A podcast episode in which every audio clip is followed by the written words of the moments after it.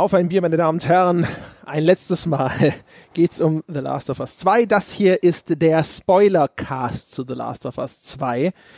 Diesen Podcast dürfen Sie sich nicht anhören, wenn Sie ganz fundamentale Spoiler auf allen Ebenen zu diesem Spiel vermeiden wollen. Wir werden jetzt Aha. alles spoilern. Alles, alles, alles, alles, alles, alles spoilern, was uns in den Sinn kommt äh, insbesondere auch Schlüsselszenen und dramatische Wendungen in diesem Spiel. Und zum dritten Mal hier mit mir vor dem Mikro versammelt Sebastian Stange. Hallo. Ist in deinem Bier eigentlich noch was dran? Du hast ja heute so ein 0,7 ja. Liter Ding am Laufen. Ich habe extra eine warme, plörrige Pfütze drin gelassen, damit ich auch in diesem Podcast behaupten kann, ja, ich trinke das Hinuse, das mir, wer war es denn, Andreas und Susanne, ne? Ja, geschickt haben.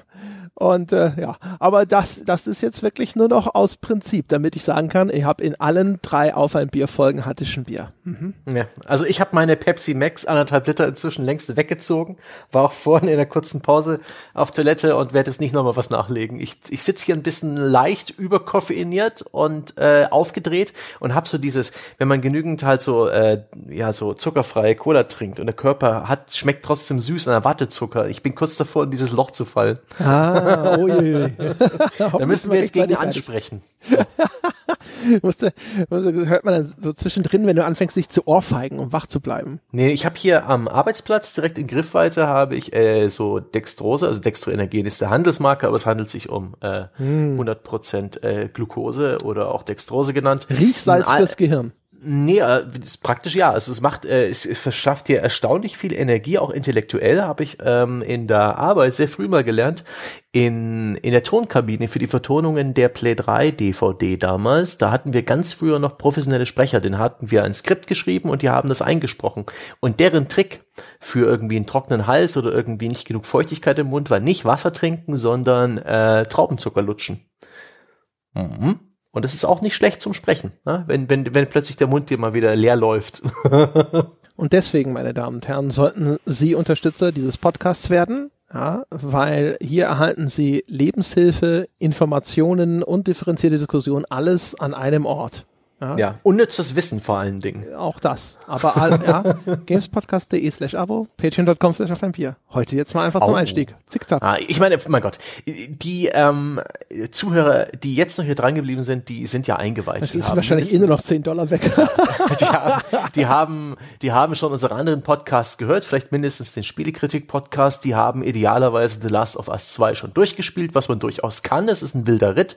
Es ist ein, äh, ein äh, bemerkenswertes bemerkenswertes, äh, bemerkenswert konstruiertes Spiel und ich freue mich sehr darauf zu diskutieren. Ich hoffe, ihr seid wirklich alle mit an Bord, dass wir alles spoilern und diejenigen, die super hart sind und sagen, nein, ich will The Last of Us 2 nicht spielen, okay, dann erfahrt ihr jetzt alles, was es so an Spoilern zu hören gibt, aber die werden nicht so wirken in der Nacherzählung, wie wenn man das selber erlebt. Das ist durchaus den Eintrittspreis wert, auch wenn es mich, wie im, in der Spielekritik beschrieben, durchaus Mühe gekostet hat.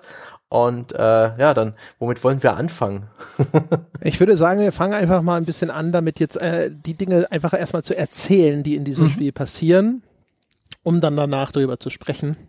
Okay. Ähm, und jetzt können wir nämlich auch so, das Ganze endlich mal ausgesprochen kontextualisieren. Wir hatten es in den anderen Podcasts schon angedeutet. Es gab große Aufregung im Internet über einige Entscheidungen in dieser Handlung. Die, und die erste große Aufregung ist, dass innerhalb von den ersten zwei Spielstunden grob die Hauptfigur oder eine der beiden Hauptfiguren aus Teil 1 geopfert wird dem Plot, nämlich Joel. Joel wird mhm. umgebracht, wird brutalst möglich mit einem Golfschläger hingerichtet und das passiert direkt gleich zu Anfang des Spiels. Und wir hatten es in dem ersten Teil ja, in dem kleinen Spoilerteil hinten dran eben auch schon erwähnt, dass das passiert. Ähm, falls, äh, ne, für, das ist jetzt nur für diejenigen, die jetzt den Podcast Teil 1 sozusagen nicht gehört haben, wo es um die Kontroversen rings um das Spiel ging. Äh, das wurde in den Trailern verheimlicht. Da hat Sony wirklich überall versucht, das Ganze aus dem öffentlichen Wahrnehmung zu drücken. Das ist schon das erste Ding. Ähm, ich habe, das kann ich jetzt bei der Gelegenheit auch kurz mal erzählen. Ich habe mir im Vorfeld der Aufzeichnung, habe ich mir auf Metacritic mal ungefähr 120 negative User Reviews angesehen. Und zwar aus folgendem Grund. Es gab äh, ja eine große Diskussion darüber, dass dieses Spiel erstens Opfer von Review-Bombing geworden ist, also völlig mhm. unsubstanzierten Re Negativ-Reviews, um irgendeine Art von Message an diesen Entwickler zu senden. Das hat, dass die also nichts mit dem Spiel zu tun haben. Das Spiel steht bei einem Metascore von Zeitpunkt der Aufzeichnung, ich glaube 4,5 oder es war gestern. Oh, ist wieder gestiegen mit der Zeit. Ja, ja, ist ein bisschen hoch. Es war schon mal auf 3, irgendwas mhm. runter, genau. Aber da setzt ja bei sowas setzt dann auch immer eine Gegenbewegung ein. Das kennen wir ja schon. Gab es ja auch bei Battlefield und Call of Duty, dass ja. die, äh, dass dann die Fans der jeweiligen Serie haben es ja. wieder hoch mit Zehnern hochgebombt ja, und die anderen haben es runtergebombt mit Nullern. Ja. So dass also die, Re die User-Wertungen wirklich definitiv nichts mehr wert sind. Ja, genau. Damit wirklich, also am Ende entscheidet derjenige, der die größere Fan-Community hat sozusagen. Ja. Und ähm, auf jeden Fall, mich hat die Frage interessiert, wird dieses Spiel runtergedisst von irgendwo dem rechten Rand von Leuten, die ein Problem mit der Diversität im Spiel haben. Das haben wir in dem spoilerfreien Cast ne, nicht gar nicht mal in dieser Ausführlichkeit erwähnt. Also das Spiel hat einen extrem diversen Cast. Mhm. Ne, wir haben ein lesbisches Liebespärchen, das eine große Rolle spielt. Wir haben eine transsexuelle Figur, äh, unterschiedliche Ethnien. Äh, die äh, Dina, Ellis äh, Geliebte, ist jüdischen Glaubens. Wir haben äh, mit Abby, der Antagonistin, Schrägstrich Protagonistin, eine Figur, eine Frauenfigur, die ungewöhnlich maskulin gebaut ist, also muskel, muskulös, flache mhm. Brüste, so eine Body, Frau, weibliche Bodybuilder-Figur mhm. fast schon. Ähm, und mich hat interessiert, es wurde häufig gesagt, so, okay, dieser Ansatz, progressiv den Cast zu gestalten, der schmeckt natürlich dann denjenigen nicht, die immer sagen, bäh, ne? Diese Leute sollen weiter an den Rand der Öffentlichkeit gedrängt werden. Und dann habe ich mir also diese, wie gesagt, so gut so 120 von diesen Metacritics äh, Reviews durchgelesen, den negativen natürlich, weil es ging ja nur darum, ob mhm. Leute, die diese äh, seltsam faschistoide Meinung haben, diese Reviews hauptsächlich verfassen. Und es sind erschreckend viele in denen Dinge zum Ausdruck kommen, wie zum Beispiel, man will nicht so einen hässlichen Affen spielen und damit ist halt Abby gemeint, eine Frau, die hm. halt einfach kein klassisch feministisches Schönheitsideal erfüllt oder die Begrifflichkeiten benutzt haben, die ich zumindest der intoleranten Sphäre zuordne äh, und sich dann über den Social Justice Warrior Plot oder sowas beklagt haben. Hm. Ähm, das wird, die, diese Erfassung ist natürlich jetzt nicht irgendeine, in irgendeiner Form eine wissenschaftliche Studie, sie ist eher grob. Es mag Leute geben, die sowas wie Social Justice Warrior auch einfach nur sehr unbedacht benutzen. Ich kenne den Begriff eigentlich vorwiegend aus den Mündern von Intoleranten. Und es hm. sind, würde ich sagen, so fast an die 25 Prozent gewesen, wo ich so, äh, bei denen, die halt auch schriftlich was hinterlassen haben, wo ich hinterher dachte so, okay, das würde ich jetzt diesem Spektrum zuordnen. Das mhm. ist schon erschreckend viel. Es ist umgekehrt aber so, dass es zu 75 Prozent sind es Meinungen, die zumindest in dem, was geschrieben wurde, erstmal unverdächtig sind. Und davon die unglaubliche Menge regt sich darüber auf, dass Joel erstens überhaupt umgebracht wird und dann auch noch, und das habe ich erstaunlich häufig gelesen, so respektlos. Also, dass diese hm. Figur äh, hier am Anfang so so verächtlich dahin gemordet wird. Ne? Und es handelt sich ja um, mhm. um einen Rachemord. Innerhalb der Story ist es sehr, sehr verständlich, dass das so passiert. Ja, also auf jeden Fall, das ist das ist das nur als kleine Ausführung dazu, äh, zu dieser, als eine kleine, kleine Nebenstrang dieser Debatte. Damit geht das Spiel los. Joey wird umgebracht. Und dann ist natürlich die zweite, der zweite große Kniff, und das ist der, den ich in dem anderen Podcast so kategorisch gelobt habe für seinen Mut. Der große Twist ist, dass das Spiel hinterher perspektivisch umschwenkt auf der Hälfte und sagt, und jetzt spielst du den Mörder von Joel, nämlich Abby. Und das ungefähr genauso lange, wie du vorher Ellie gespielt mhm. hast. Und diesen Perspektivwechsel auf eine Figur, die vorher eine quasi unentschuldbare Tat vor den Augen des Spielers begangen hat, auch noch an einer Figur, für die er erhebliche Sympathien gewonnen hat im ersten Teil, mhm. das ist schon eine ganz schöne Hausnummer. Das ist ein krasser Ansatz und das ist, äh, also aus meiner Sicht, ich so erstmal, wie gesagt, auf dem Papier das zu machen, auch in dem Bewusstsein des mussten sie wissen, dass es einen Teil gibt, die, mhm. die das unerträglich finden, was sich da abspielt und die es inakzeptabel finden, dann in die Rolle dieser Figur gedrängt zu werden. Hut ab. Hut ab. Und dann auch noch die Konstruktion, dass man praktisch dieselben drei Tage erlebt in Seattle, die Ellie da auch schon durchgestanden hat. Man hat, man spielt zuerst Ellies Rachefeldzug, wechselt dann die Perspektive und reist in der Zeit zurück und erlebt dann plötzlich vielleicht auch ähnliche Erlebnisse aus einer anderen Perspektive, lernt plötzlich Charaktere kennen, die man auf der anderen, auf der anderen Seite des Spiels, auf der anderen Seite der Medaille einfach nur umgebracht hat als Gegner und, und lernt ihre Menschlichkeit kennen und äh, das Spiel ist auch nicht allzu äh, subtil, wenn es darum geht, Abby als äh, einen menschlichen Charakter zu zeichnen, die auch eine Entwicklung durchmacht, die auch äh, vielleicht andere Absichten hat ähm, als erwartet. Diese Tatsache, ja, dass so ein bisschen der, wie, wie bei Memento ein bisschen, dass der Film zurückgespult wird und du plötzlich eine andere Perspektive wahrnimmst und eben auch die Ereignisse in den Levels plötzlich einen Klick machen. Äh, leider ist es nicht so oft durchgeschlagen, wie ich es mir oft hatte, als ich diesen, äh, als ich diesen Perspektivwechsel mitbekommen habe und auch echt gefeiert habe. Ähm, sowas wie ähm, Ellie durchstöbert das Aquarium, wo, wo Abby sich wohl aufhält und sieht da so einen OP-Tisch voller Blut und ruft laut aus, What the fuck happened here?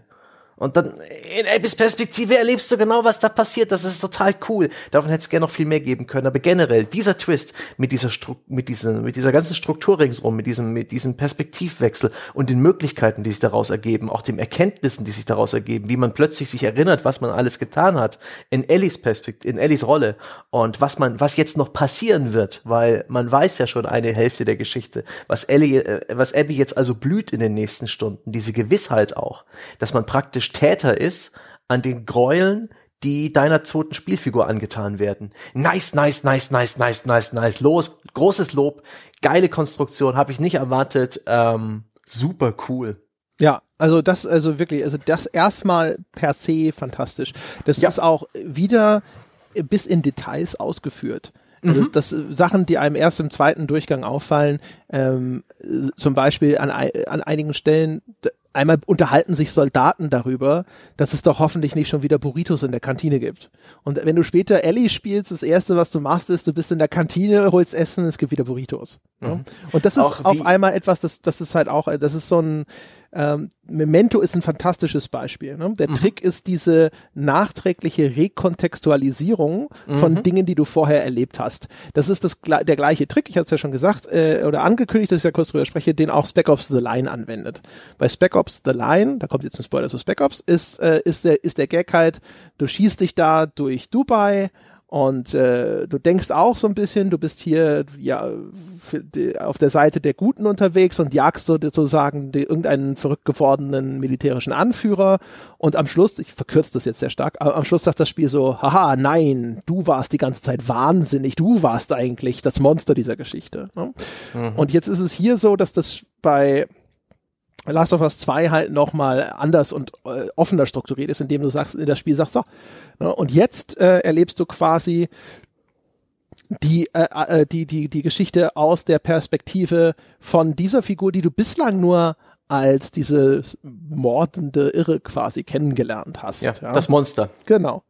Und ähm, das ist halt erstmal, wie gesagt, also grundsätzlich ist das cool. Das Problem ist dann jetzt halt, und das können wir jetzt nochmal wirklich äh, besser ausführen, als wir es vorher konnten, ist dann halt, wie es dann genau gemacht wird. Mhm. Ich hatte ja schon gesagt, was mich stört, ist, dass das Spiel einfach zu viel auch gerne zu billigen Tricks greift und sehr stark immer darauf konzentriert ist, irgendwo zu sagen, wo kann ich jetzt hier emotional den Leuten irgendwas um die Ohren hauen. Und das eines, ein schönes Standardbeispiel ist halt dafür, äh, du, das Spiel zwingt dich so ein bisschen als Ellie einen Hund zu erstechen, mhm. der dich anfällt. Du kommst da äh, in einen in dieses Aquarium rein, wo sich äh, wo sie glaubt, dass Abby sich aufhält, um sie umzubringen. Sie ist ja jetzt auf einem Rachefeldzug, mhm. wo sie Ellie und die gesamte Crew, die mit ihr da Abby. unterwegs war, Entschuldigung, Abby umbringen will. Ne? Und alle, die mitgeholfen haben. So und das das ist dann jetzt halt wirklich so ein typisches Ding. Ne? Einer nach dem anderen fällt Ellie zum Opfer. Es wird immer gerne noch ein bisschen relativiert. Die, entweder die Leute sind vielleicht sogar schon mal tot, wenn sie da ankommt, oder mhm. sie greifen sie an, so dass sie Ellie in. Abby. Ja, nee, Ellie. Ellie bringt sie dann Ach, um. Shit, Ellie und Abby, ja, ja. Äh, furchtbar. Ja, ja, aber Ellie oh. gerät in so eine Verteidigungssituation. Ne?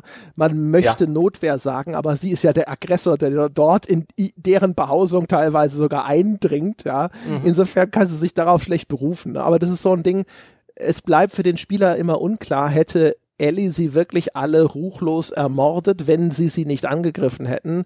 Die mhm. einzige Figur, bei der das außer Frage steht, ist Nora, die sich weigert, ihr Informationen zu geben und wo das Spiel äh, stark impliziert, Ellie foltert sie aus ihr heraus. Ne? Du schlägst mhm. dann mit so einer Eisenstange auf sie ein und dann wird abgeblendet und du siehst nur die psychologischen Folgen, wenn Ellie dann irgendwie zitternd davon berichtet, dass sie sie zum Reden gebracht hat.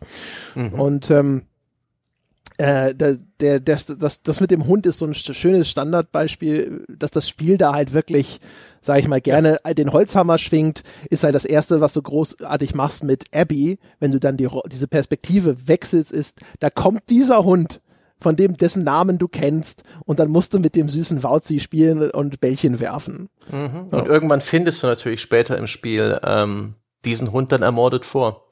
Und ja, plötzlich äh, ist der, ist das das böse Tier, ja, was in der ersten Hälfte des Spiels einfach nur ein weiteres Hindernis war und bis dahin ist auch, so ganz dumm ist es ja nicht, ja. Bis dahin hat das Spiel schon gesagt, dass Hunde echt, ähm, hatten wir auch schon im Gameplay-Podcast, ähm, Hunde echt krasse Gegner sind, äh, sehr gefährlich, sind auszuschalten, so schwer es dir auch fällt. Und äh, ja, plötzlich hat dieser Hund eben auch einen Namen, ein Gesicht, eine Geschichte, ist ein Holzhammer. Ist eindeutig ein Holzhammer. Ja, ganz genau. Ne? Und das, das macht es halt gerne. Mhm. Ähm, ähm, was ich halt ganz cool finde, ist, dass das Spiel aber äh, jetzt mal von diesen äh, die Art, wie es diese Ausführung dann hinterher angeht, dass mhm. es immerhin wirklich sehr konsequent ist, finde ich. Also hat er in dem anderen Podcast auch schon gesagt, äh, meiner Meinung nach, das ist ein Spiel über Empathie. Ne? Und äh, es die Botschaft, die es vermittelt, ist jetzt nichts intellektuelle wahnsinnig anspruchsvoll ist. Es ist so im Grunde so ein kindlich naives, wenn wir uns alle in unseren Gegenüber hineinversetzen könnten, dann würden wir sehen, dass wir alle irgendwo als Menschen gleich sind. Und mhm. genau das passiert jetzt dann im Spiel überdeutlich dass wir zwischen Ellie und Abby häufig so ein bisschen hin und her stolpern, dass diese Namen sich phonetisch so ähnlich sind, das ist schon als erstes kein Zufall, sondern das Spiel in der Erzählung, die du dann als Abby durchläufst, bemüht sich dort ständig diese Parallelen zu schaffen mhm. zwischen Erlebnissen, die auch schon Ellie durchgemacht hat. Stellt sich raus, der Grund, warum sie Joel ermordet hat, ist, dass Joel ihren Vater umgebracht hat. Das ist der Chirurg, den mhm. wir als Spieler in der Gestalt von Joel am Ende von The Last of Us 1 umgebracht haben, um dann Ellie zu retten. Ähm, das ist jetzt Spoiler zum ersten Teil, aber hier ist es ein Spoilercast, hier wird alles gespoilert. ähm, auf jeden Fall, äh, da geht es ja darum, Ellie äh, ist auf wundersame Weise immun gegen diesen Zombie-Pilz, der die Menschheit befallen hat. Und ja. oh krass, auch ein eine Plot, äh, ein Plotfaden, der mit dem nichts getan wird im Spiel. Genau, ja, also ja, kommen wir noch zu. Kaum, kaum. Also auf jeden Fall ähm, stellt sich raus, also Ellie ist quasi immun und es gibt mhm. dort im ersten Teil diese Organisation, die Fireflies, die glauben, sie können äh, einen, eine, einen Impfstoff entwickeln gegen diese Pilz-Zombie-Seuche aber dafür müssen sie den Pilz aus Ellis Gehirn rausschneiden, denn in ihrem Falle hat er eine symbiotische Beziehung mit ihrem Gehirn eingegangen. Das ist eine ziemlich hanebüchene Prämisse schon mal, ne? mhm. ne? aber auf jeden Fall, es läuft darauf hinaus, damit dieser Impfstoff hergestellt werden kann, muss Ellie sterben. Joel, der väterliche Gefühle für sie entwickelt hat im Verlauf des ersten Spiels, sagt, nope, nicht mit mir, bringt diese Leute dort alle um, so ein ziemliches Massaker, mhm. äh, und dann rettet er eben Ellie. Und das, äh, der zweite Teil beginnt beginnt auch noch oder erzählt auch die Geschichte darüber, wie Ellie dieses Geheimnis hinterher lüftet, denn am Ende des ersten Teils verheimlicht ihr das Joel. Er sagt, hey, nee, das hätte nicht geklappt und die haben auch schon noch genug andere Kandidaten, mit denen sie das probieren können, deswegen habe ich dich da rausgeholt, das hat alles keinen Sinn. Also sie lebt in dem Glauben, äh, mhm. es war einfach nicht möglich, diesen Impfstoff zu entwickeln und tatsächlich war es halt so, Joel hat aus Liebe zu Ellie die restliche Menschheit dieser Chance auf Heilung beraubt. So, das ist so die, die Grundprämisse, unter der das Ganze agiert. Aber jetzt ähm, die Parallelen zu Ellie und Abby eben gehen damit los. Ne? In beiden Fällen werden Väter bzw. Vaterfiguren umgebracht. Es gibt Rückblicke in die Kindheit von Abby, mhm. genauso wie Rückblicke in die Kindheit von Ellie. Es gibt im ersten Teil eine sehr bekannte Szene, wo Joel und Ellie entlaufene Zootiere beobachten und da so Giraffen kommen und auf mhm. einmal so, eine, so ein kleiner Moment der Harmonie und der heilen Welt in dieser dystopischen Zombie-Apokalypse existiert. In einem Rückblick von Abby rettet sie auf einmal einen Zebra, das zu seinem Zebra-Baby zurückkehrt. Also da, mhm. ne? Und diese Art von Parallelen zwischen den beiden Figuren, die werden nach und nach und immer und immer wieder durchexerziert. Äh, die haben, dass man sieht, okay, Abby ist im Grunde genommen nur eine andere Ellie. Ja, und beide ja. sind auf ihre Art irgendwo im Herzen, vielleicht tragen sie auch was Gutes, sind aber zu unfassbaren Gräueltaten fähig.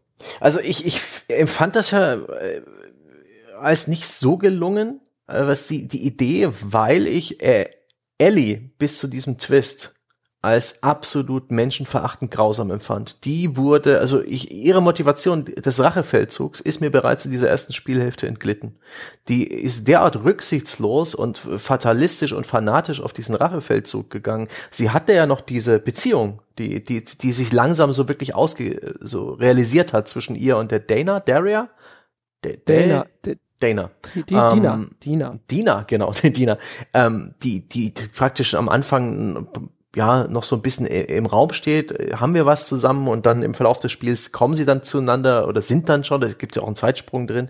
Jedenfalls ist, ist, das ihr Love Interest und das ist eigentlich etwas, ähm, was in dem Spiel ne, in, immer eine gute Motivation ist. Ja, die ganz klassisch Klischees wären ja das Love Interest, sie wird entführt oder ihr kommt Schaden zu oder ihr wird irgendwas angetan, sie gilt es zu beschützen.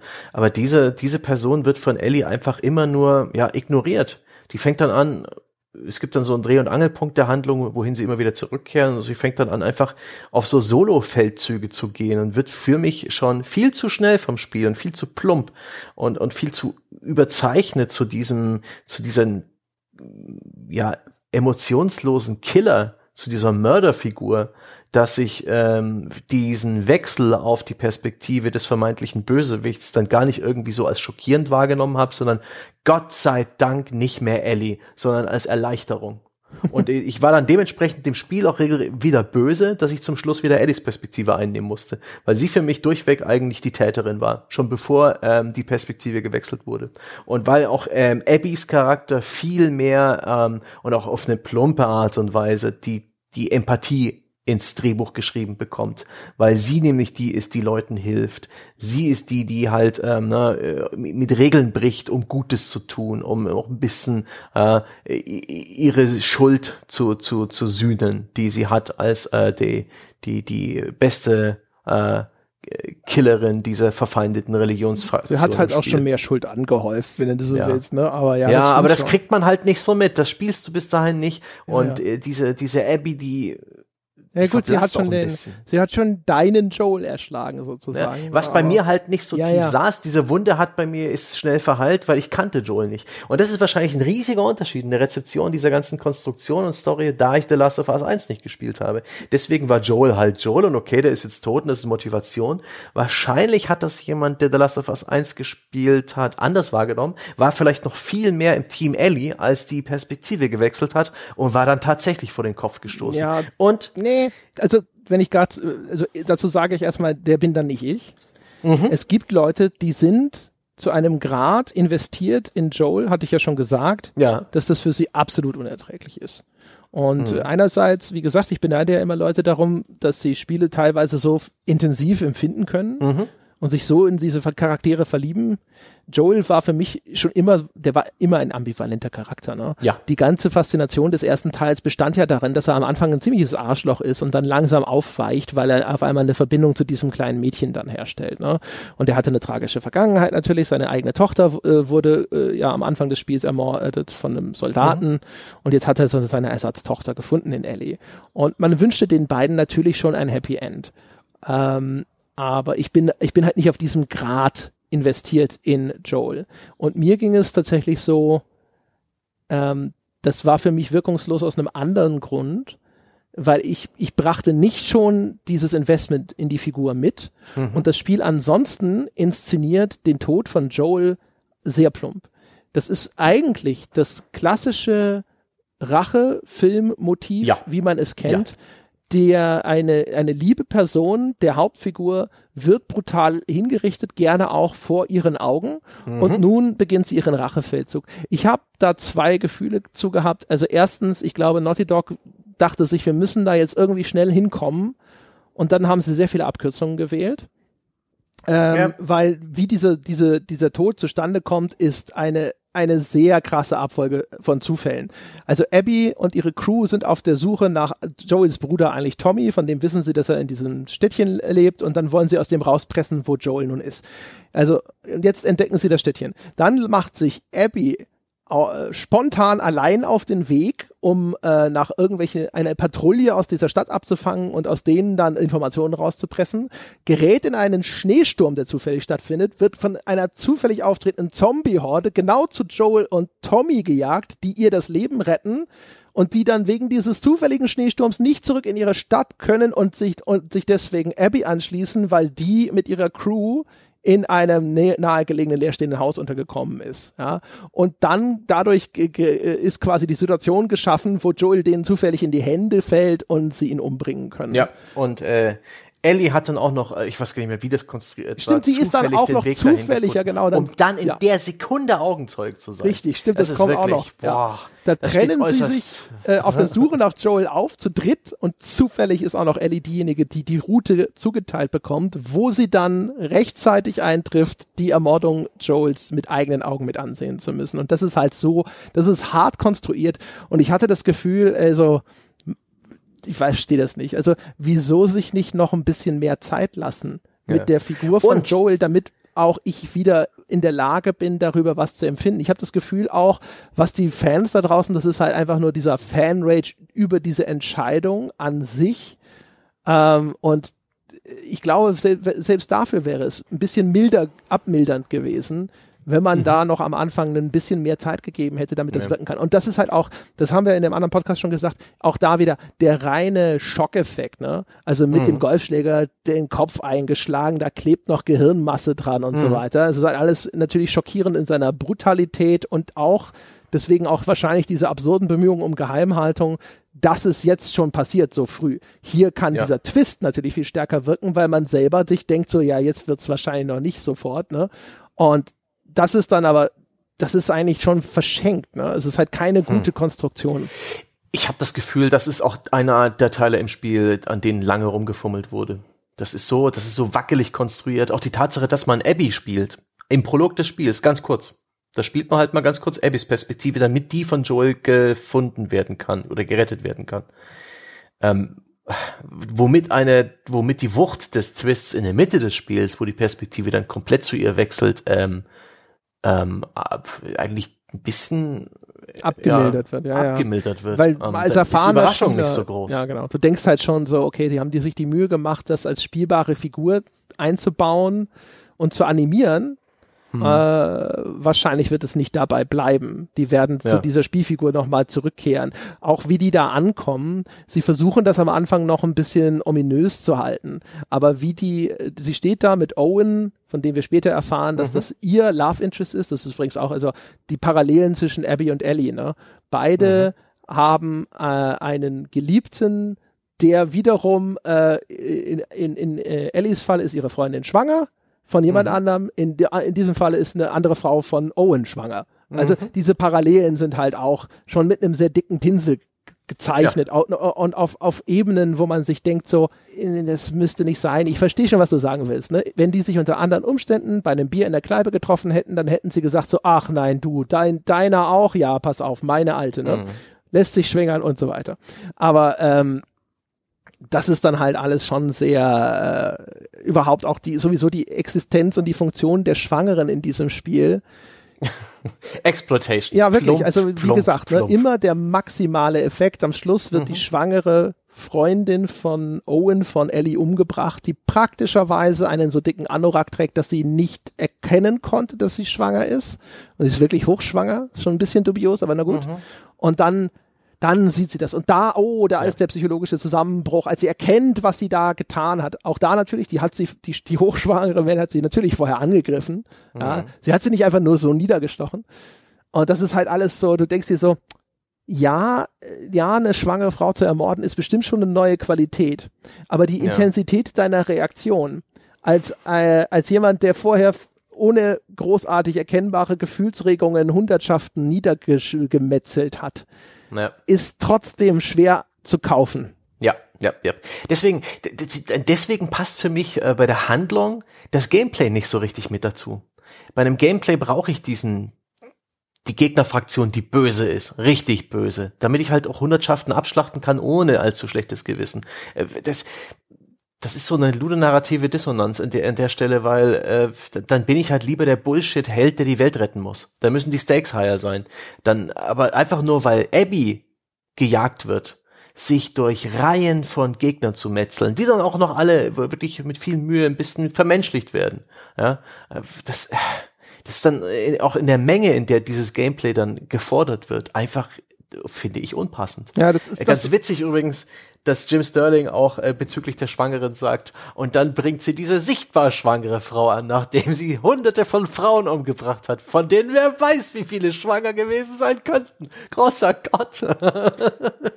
ja, genau. Also die, die, die kleinen Kröten, die sowas wie, ja, die anderen Frauen, wo man nicht deutlich sah, dass sie schwanger gewesen sind, die, die schlucke ich noch. Okay. Ähm, aber äh, diese, diese diese Versuch von diesen auffallenden Emotionen, ja, oder eben wie gesagt dieser emotionale, diese Extreme, ne, dieses was könnte noch schlimmer sein als das, was sie ohnehin schon angerichtet hat? Ah, sie könnte eine schwangere Frau ermorden. Ne? Und das ist halt so, das ist das, was ich, was ich gemeint habe, dass sie halt wirklich immer nur auf der Suche sind nach dieser Emotion und dass sie aber irgendwo eine, äh, eine gewisse Ratio immer hinten runterfallen lassen, auch so, wie man das, dass man Gefühl dafür hätte, wie überhaupt diese Entwicklung von Ellie zustande kommt und ähnliches. Das, das wird halt immer zu einem Grad ausgeklammert ähm, ja. weil das halt sie lassen, ne, auf die Schauwerte sie, da. Sie lassen ja auch nichts offen. Da wird ja nichts vage äh, irgendwie der Interpretation des äh, des Zuschauers überlassen. Ja, außer eben was was äh, was äh, was ist denn überhaupt, was geht denn in Ellie wirklich vor? Außer was geht in ne? Ellie vor und ich habe keinen Zugang zu ihr gefunden. Es ist halt echt extrem schwierig zumindest. Ne? Also mhm. was ich glaube ist Folgendes und das passt für mich schon ziemlich gut. Äh, also ähm, es gibt ein, es gab eine Diskussion nach The Last of Us 1 und die drehte sich tatsächlich um einen für mich ein bisschen absurden Punkt, nämlich, dass Joel Ellie ja auch ihre Autonomie geraubt hat. Mhm. Also Ellie hätte sich für die Menschheit geopfert, hätte sie denn gewusst, dass das notwendig ist. Und Joel traf aber diese Entscheidung für sie ja, und hat gesagt, ich hole sie da raus, die war noch narkotisiert, die merkt nichts davon und tischt ihr hinterher eine Lüge auf, mhm. damit sie auch weiterhin quasi mit unbeflecktem Gewissen leben kann. Und ich habe immer gedacht, ja, das ist ziemlich eindeutig. Jeder Vater würde so handeln. Also, mhm. äh, wer setzt sich denn hin und sagt so, ja, um die Menschheit zu retten, na gut, bringen Sie mein Kind um. Und es ist klar, dass Joel inzwischen väterliche Gefühle, also wie ein Vater klar. für Ellie empfindet. Darum geht's in dem Spiel. Ja, und dass er dann diese Wahrheit ihr Freunde. Und umgekehrt auch, welche Autonomie sollte man denn, also wie viel Autonomie billigen wir einer 14-, 15-Jährigen normalerweise zu, wenn es um Entscheidungen geht, wie opfere dein Leben? Exakt ja. null exakt null. Niemand würde sagen, ja, lass das Kind das doch bitte entscheiden. Ja. Dennoch, äh, der, der zugrunde liegende Konflikt, der auch im Ende von The Last of Us 1 nicht ausgeführt wird, der ist interessant. Ja, also die moralische Ambivalenz in der ja. Beurteilung durch den Betrachter ist das Interessante. Ja, Aber das Verhältnis zwischen Joel und Ellie, was ja auch durchaus in The Last of Us 2 dann in Rückblenden besprochen wird, nicht so super erfolgreich, aber ähm, durchaus thematisiert wird, dass sie ihm das übel nimmt, dass sie es irgendwann rausfindet, dass er hier der Täter ist und dass beide kurz entfremdet sind und ganz ja. kurz wieder zueinander finden, bevor er von ihr gerissen wird un, unbenommen. Ähm, äh, um den Punkt kurz zu Ende zu bringen. Mhm. Ähm, ich glaube, dass sie sich aber eben erkennbar auf diese Lesart ein bisschen eingeschossen haben. Und es geht in dem Spiel um zwei Dinge. Es gibt das übergreifende Thema, das ist die Empathie.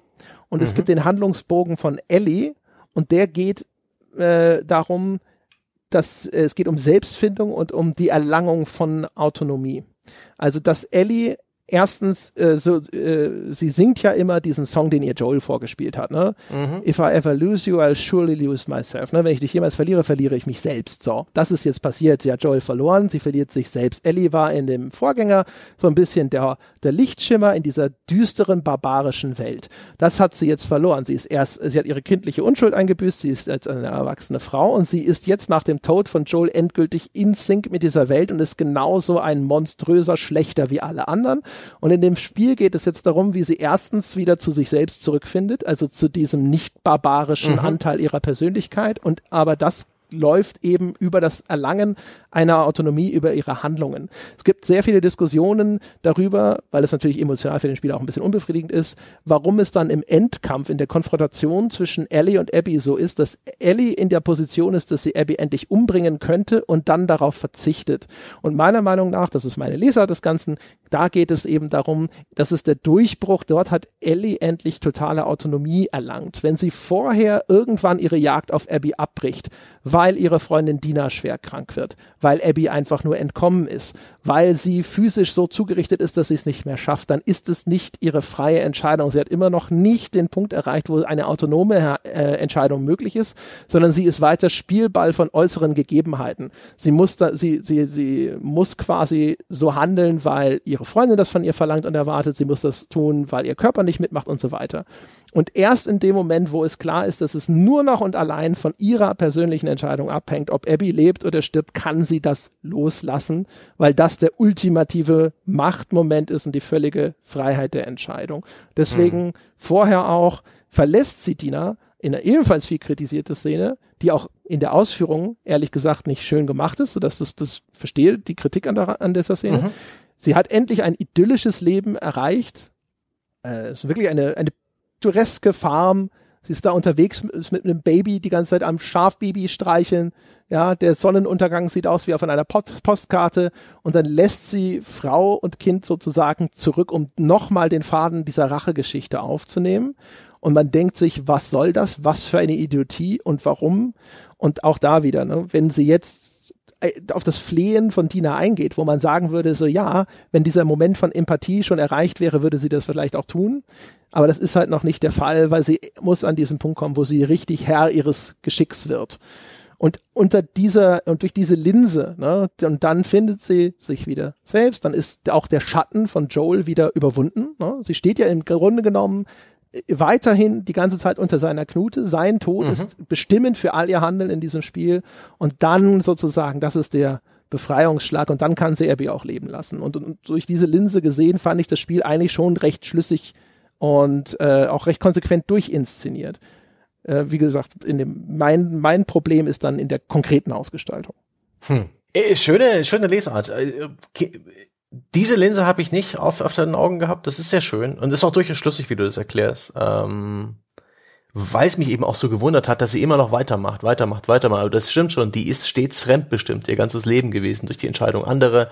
Und äh, ich habe es eher übel genommen, dass er immer wieder ihre ihr soziales Umfeld, ihre, ihre, ihre Leute die Hand herreichen und sagen, halt, ja, was doch uns. Und das ist eigentlich was wert, und das ist eigentlich auch eine gute Moral, aber dass sie eben erst an den Punkt kommen musste, wo sie 100% selbstständig diese Entscheidung trifft. Aber bis dahin wird so viel Gewalt ausgeübt und so viel bluten beide Personen so sehr, wurden so viel Gräuel verübt an beiden äh, Parteien Holy shit, das ja. war einfach too much für mich. Also gerade der Endkampf, der, der hatte, der, ich meine, das war auch von vom Design her schon clever gemacht, wenn man äh, Abby dann sucht, äh, um diese Konfrontation durchzuführen. Und Abby ist wieder in Gefangenschaft geraten irgendwo und äh, wurde irgendwo aufgeknüpft. Und dann sieht man erst diese eine Frau mit dem blonden Pferdeschwanz, die so sportlich gebaut ist, wie Abby es halt war. Und die ist es aber nicht. Und dann ist es diese andere Figur und dieser, diese, dieser muskelbepackte Körper, den man halt die letzten 10, 15 Spielstunden gesteuert hat, bevor die Perspektive wieder zu Ellie gewechselt ist. Er ist inzwischen ganz abgemagert, ja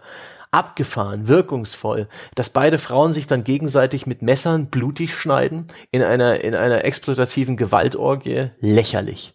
Ich muss gestehen, ich fand es, also ich Wirklich? verstehe, was du sagst, es war dra dramatisch geil. Der Echt? Schlusskampf, es war so so diese intime Nähe von diesen Kämpfen mit Messer und so ist halt sowieso immer, finde ich, erstmal einfach nur extrem intensiv und unangenehm. Ist es? Ja, unangenehm, ja. Äh, aber das Ganze findet statt vor dem, in der Kulisse einer nebelverhangenen See, eines Ozeans mhm. an der mhm. Küste Kaliforniens. Ähm, passt schön zu diesem, sie hat sich selbst verloren, ne? Also mhm. um sie rum. Sie steht in diesem großen Nebelfeld sozusagen.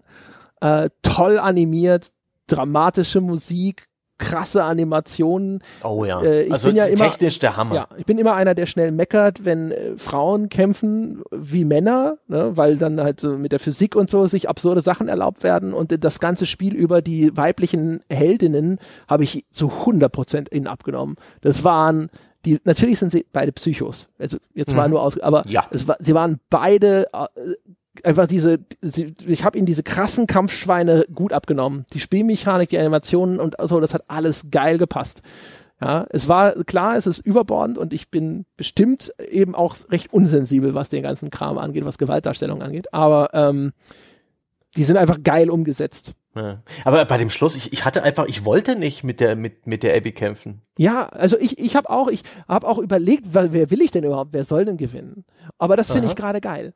Also Ja, das, das diese Ambivalenz sollst du ja in diesem Moment ja. empfinden. Also der, der Schlusskampf an sich funktioniert per se. Oh. Alter, ich wünschte, das Spiel wäre neun Stunden lang. Ja, dann das- hätte ich dann, ja. wäre ich nicht zermürbt oder irgendwann äh, so ein bisschen abgestumpft, was diese Reise angeht. Das, äh, wie gesagt, also das stimmt schon, das Mhm. Spiel ist halt zu lang. Das Spiel ist aber äh, halt vor allem zu lang, weil es seine Zeit einfach an, an Stellen investiert, wo man sich denkt, muss das sein? Also zum Mhm. Beispiel, äh, es gibt ja den, den, äh, den transsexuellen Jungen, Lev. Mhm. Und Lev beschließt irgendwann, er fährt, er ge- gehört ja zu diesen religiösen Fanatikern. Und ich hatte Mhm. ja in einem anderen Ding gesagt, das ist schon wieder so, die, die ich finde, die Geschichte ist schon totales Klischee, Jo. weil er, äh, er, er ist, ist transsexuell, er ist eigentlich also ursprünglich geboren als Mädchen und beschließt dann, okay, es, sie, äh, er rasiert sich die Haare ab, wie das die Männer in seinem Clan tun. Und weil es religiöse Fanatiker sind, bedeutet das quasi seinen Tod und seine Schwester flüchtet dann mit ihm. Mhm. Und dann beschließt er, er geht jetzt zurück zu seiner Mutter. Er will nur mit ihr reden. Und stiehlt also ein Boot und fährt zurück auf diese Insel von diesen religiösen Fanatikern. Und jetzt geht Abby hinterher, um ihn zu retten, weil sie ja inzwischen, ne, die, die spiegelbildlich die Rolle von Joel im ersten Teil eingenommen hat und so. Und dann triffst du ihn da und dann hat er dann sogar die Konfrontation mit der Mutter ist dann dieses Klischee mit und dann ist sie gestolpert und mit dem Kopf auf die Tischkante geschlagen. Das ist halt so, um Gottes Willen. Weißt du, es ist halt einfach so das Unoriginellste überhaupt. Und das Ding ist halt, die Inklusivität dieses Spiels ist A, zu begrüßen. Das ist meine Perspektive. Und zum Zweiten auch konsequent, weil es geht um Empathie. Das heißt, zu sagen, wenn die Aussage deines Spiels ist es, hey, wir sind alle Menschen, ja, auch sogar Abby und Ellie und dementsprechend macht es auch Sinn, einen so diversen Cast reinzupacken. Es ist nicht so, wie manche Leute das äh, immer darstellen, das hätten sie jetzt nur gemacht wegen, weil sie alle so progressive Menschen sind. Und ehrlich gesagt, dagegen wäre nichts einzuwenden. Aber es ergibt schon Sinn in der Thematik des Spiels auch, ja. Aber der, der, der, für, der große Vorteil ist ja nicht allein die Repräsentation, sondern weil endlich frische Geschichten erzählt werden können. Und dann baust du diese Figuren ein und das, das ist alles, was dir dazu einfällt. Das sind, das Ja. sind meine großen Enttäuschungsmomente in diesem Spiel, wo ich mir denke, Ja. Gott, also, ab, also Lev hat eigentlich keine Eigenschaften außer seiner Transsexualität und der damit verbundenen Dramatik in seinem Leben und der Tatsache, dass er das Wasser nicht mag und aber er mag Haie. ja, und Das trotzdem alles, stiehlt er ein. Boot. Ja, er hat Angst vor dem Ozean, Ja. aber er steht ein Boot Es- und mit der Mutter. Es ist weird. Ähm, Er ist von der Mutter ja auch geflohen eigentlich. Das Ja. ist alles so, alles so absurd, ja. Und auch die, ähm, die, die ganze Fraktion dieser religiösen Fanatiker, die war super spannend. Das fand ich ähm, beim Erstkontakt mit denen, äh, wenn die, wenn die dich das erste Mal ein bisschen überrumpeln und, und du lernst diese Menschfraktion kennen, die ein bisschen anders agiert, die halt sich durch Pfeiftöne miteinander unterhalten. Auch sehr Und, geil, ähm, ne? Diese, dieses Pfeifen, super. mit dem die kommunizieren. Super. Super gemacht. Und so eine gespenstische Atmosphäre, also eher so Nature Boys, primitive, so ein bisschen wie eine, wie eine, wie eine indogene, äh, wie so ein indigener Stamm Ja. sind die Und, organisiert. und du weißt, da wird kommuniziert. Du verstehst Ja, sofort, dass genau. die sich damit irgendwelche Informationen zupfeifen, aber du bist nicht Teil dieser Gruppe, du verstehst das nicht, ja. Ja. Und es ist aber schrill und für dich fremd und äh, eher angst, angsteinflößend. Ja. Und sie, sie haben irgendwie harte Regeln, sie sind erbarmungslos, es gibt ja diese Prophetin und Sie werden dir ja auch vorgestellt bei dem Ja. Zusammentreffen mit Lev und seiner Schwester, ich glaube Kira, wo sie diese Kinder umbringen wollen, wo Ja. sie dem Mädchen den Arm mit einem Hammer zertrümmern. Also wirklich Ja. extrem unangenehme Szene. Ja, selbst für abgestumpfte Schweine wie mich. Wirklich. Ah, immerhin, Uah. immerhin, da, da kriegen sie dich. Ja. Aber, aber, ich habe mich dann so drauf gefreut, bei denen mehr zu erfahren, denn durch Abbys Perspektive habe ich die Motivation und die Struktur und so ein bisschen die Denkweise dieser anderen, dieser Militia, dieser, dieser Privatmiliz. Ja, aber die, die sind ja auch langweilig. Ne? Wie, wie viele Law Militär, Order, ne, Order. Ja, Ja. genau. Und so, wir haben als Spieler kennt man die, die, die dystopische Milizfraktion ist, ist öde. Ja, Die ist auserzählt. Der, der religiöse Fanatiker, ehrlich gesagt, ist wahrscheinlich nicht weit dahinter, aber immerhin, die hatten ein gewisses Mysterium noch. Ja. Aber das sind vor allem, ne, das sind die einzigen, die eigentlich wirklich fast als klassische Bösewichte existieren. Ja, das ist so schade. Und da gibt's eben diesen Moment, wo wir, wo wir versuchen, mit seiner Schwester, der inzwischen auch schon Schlimmes passiert ist, ähm, diesen, den, ihren Bruder Elef zurückzuholen. Und fahren auf diese Insel und schleichen uns da durch und dann wird dann, dann, dann werden wir wieder in klassisches Gameplay verwickelt. Und in dem Moment, ja, habe ich wieder die Möglichkeit als Abby Gräueltaten zu verüben. Und die Schwester ist dabei und sagt, hier ist noch jemand, der hat ein Gewehr und dann bringst du den bestialisch um. Und das war der Moment, wo ich auch gesagt habe, nö, fuck it. Ich, jetzt, äh, nachdem ich ja so ein bisschen die, die Probleme der Leute da mitbekommen habe, leider einen zu kleinen Einblick darin, wie diese Sekte funktioniert. Ich hätte mir sehr viel mehr gewünscht da. Das hat mich interessiert. Da wurde ich ein bisschen, da gab's Spektakel bei denen. Das gab äh, Set Pieces, aber sie wurden, sie wurden echt nicht mehr als irgendwie die, die Schweine von Gegnern, die du Ja, wirklich. ja. Das sind halt die so religiösen kannst, Irren. Punkt. Und dann geht's halt ins Dorf von den beiden Kindern. Ja. Da geht's zu, zum Haus ihrer Mutter und ich soll da mordend und metzelnd mich hinarbeiten. Und vor allem Fuck in der, you. in der Unterhaltung mit Lev vorher kam ja sogar so ansatzweise durch, dass es da so eine Soldatenkaste gibt, Mhm. dass das die sind, die diese ganzen Gräueltaten begehen und die auch sich Freiheiten rausnehmen können, die nicht für alle gelten, wo man sich vorstellt, okay, der Rest vielleicht nicht. Wer sind die, die ich hier gerade massenweise umbringe? Ja. Das war alles Der sehr wird noch pflichtschuldig irgendwie am Anfang die Szene. Jetzt werden hier die Kinder und Frauen evakuiert und ne, dann fährt ein Karren durch die Gegend und das Spiel Ja, sagt, ach so, ja, stimmt, die sind jetzt alle, die sind jetzt alle die, evakuiert, die, sind, du kannst die bedenkenlos sind, abschlachten. Ja, ja, genau, stimmt. Plumper stimmt, stimmt, Bullshit und- Ochsenkarren da oder so. Boah, ja, ja. ja. Da hast du recht. ja, das aber, das kann, hattest du auch so einen Vietnam-Vibe, der übrigens auch das Ganze eher noch fadenscheiniger macht? Ich fand, das war schon, ich hatte die Inszenierung mit diesem dichten, urwaldhaften äh, Wald Nee, auf dieser nee. Insel. Ähm, dieses Spiel hat mich ohnehin durchweg so vom Vibe her sehr stark an äh, The Last, äh, Quatsch, nicht The Last of Us, Days Gone erinnert, weil es eben auch im pazifischen Nordwesten spielt, weil es eben eine ähnliche Kulisse hat mit dieser Vegetation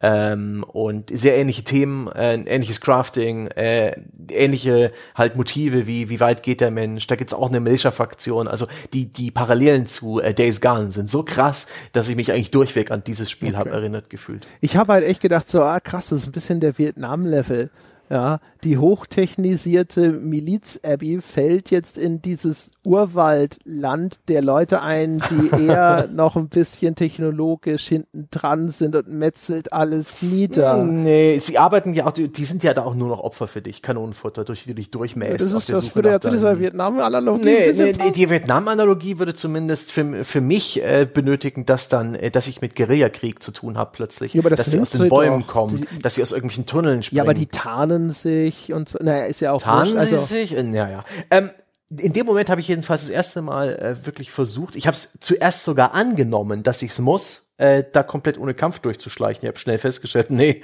ich kann die alle abschlachten wie gehabt, aber ich will jetzt gerade nicht. Ich habe dann eben angefangen zu gucken, was, was kann das Gameplay in Sachen komplett konfliktfrei. Einfach nur, und das war wie im ersten Podcast schon beschrieben, nicht super spannend. Das war dann wirklich äh, Checkpoints wieder und wieder probieren, Laufwege lernen und sich auf äh, albernste Weise an Leuten vorbeischleichen. Ähm, naja, und das hat dann auch, das hat keinen Spaß gemacht, das hatte das Tempo zu sehr rausgenommen. Da habe ich dann halt zähneknirschend ange angefangen, wieder äh, ne, die, die Leute meiner Begleiterin zu meucheln, was für mich so, so dissonant und so bescheuert war. Immerhin äh, haben die Entwickler dann auch irgendwann gesagt, fuck it, wir machen jetzt lineares Spektakel und leck mich am Arsch. Ja, gut, das geht leck ab. mich am Arsch, das ging ab. aber da auch da, ne, das ist, da gibt's diesen extrem brutalen Kampf gegen diesen großen Eingeborenen, sage ich jetzt mal. Brawler. Ich, einfach ein, ein, ein, ein Archetypen. Ja. Den, den Prügel äh, Ein mit dem namenloser- Schmiedehammer-Archetypen. Genau, ja. namenloser Charakter mit einer riesigen Statur, auf den du einstichst ohne Ende, den du den, den, den Mund zerschneidest und Mhm. dann äh, noch den Pfeil ins Auge, in den Hals und so weiter. Also auch das ist schon sehr. Uh. Ja. Und das ist halt schon, aber das, das, das, das Spiel ist dann teilweise, finde ich halt, äh, in seiner Tonlage so inkonsistent. Also wo ich Mhm. bei den Handlungsmotiven immer noch diesen roten Faden rauslesen kann, bei diesem angeblichen Bestreben, dass sie auch irgendeine Art von Reflexion über Gewalt ja. haben wollen, dann sind sie da wirklich, also geradezu eins zu eins auf dem Level von sowas wie Hills, The Hills Have Eyes oder sowas. Also ja. so wirklich einfach nur der Horrorschocker, für den die Gewalt das ist, wo die Gorehounds jauchzen und das Kino raunt und alle, oh, wie krass. Ja, und das, äh, das ist echt, für, ja, nee. Das ging mir an, an vielen Stellen des Spiels einfach zu weit. Ich weiß nicht, ich habe irgendwann genügend Messer in, in, in äh, in Leute reingesteckt oder reinstecken sehen, gerade in den Zwischensequenzen. Ich, ich brauche nicht noch mehr blutbesudelte junge Frauen, die noch mit dem letzten Atemzug versuchen, sich gegenseitig umzubringen. Muss Ellie dann im finalen Kapitel am Anfang auch noch eine richtig schöne Fleischwunde kassieren, die auch damit sie noch mehr ja. Opfer ist? What the ja. fuck? Wozu vor allem? Ne? Sie, sie tritt in so eine Falle, so eine Fußschlinge, wird dann mhm. da hochgeliftet, stößt gegen einen äh, Ast einen abgebrochenen Ast am ja. Baum, der in die Seite gerammt wird. Aber auch wirklich so, dass du denkst, okay, tot.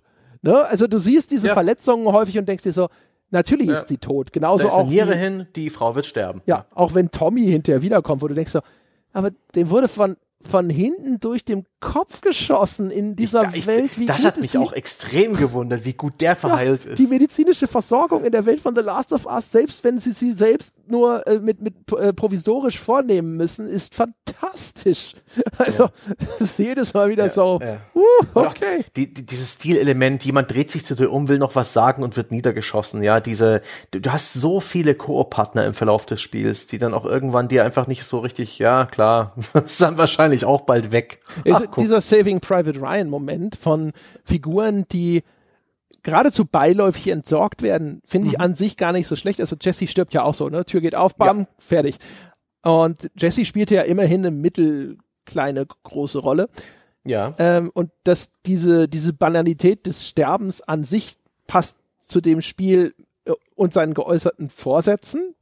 Aber es wie auch da wieder, ne? Die, ja, in der gesamten Melange geht es dann halt unter, weil das Spiel, das Spiel ist eben teilweise dabei, Gewalt eben nur als reinen Schauwert und Schockeffekt und sonst irgendwas zu gebrauchen. Und das ist halt so, das ist das, was ich in dem anderen Podcast meinte, weil ich gesagt habe, The Last of Us 2 will was machen, was noch kein Spiel gemacht hat, hat aber keinerlei Lösungen anzubieten für die Gründe, die Problemstellungen, warum es sonst noch keiner groß gemacht hat. Ja, sie sagen so, ja, guck mal, die, die haben jetzt Namen, der Steve ist gestorben und alle sind entsetzt und so. Und du denkst dir so, dein ganzes Gameplay ist darauf ausgelegt, dass Jupp, ich morden du gibst soll. Mir, ja, du gibst mir keine Alternative. Ja, du, du, du, du zwingst mich dazu. Ja? Du, das ist wie wenn das Spiel wie so, so ein Bully in der Schule meine Hände nimmt und, und mit meinen Händen mich ins Gesicht schlägt. Dann sagt, hör auf, die zu schlagen.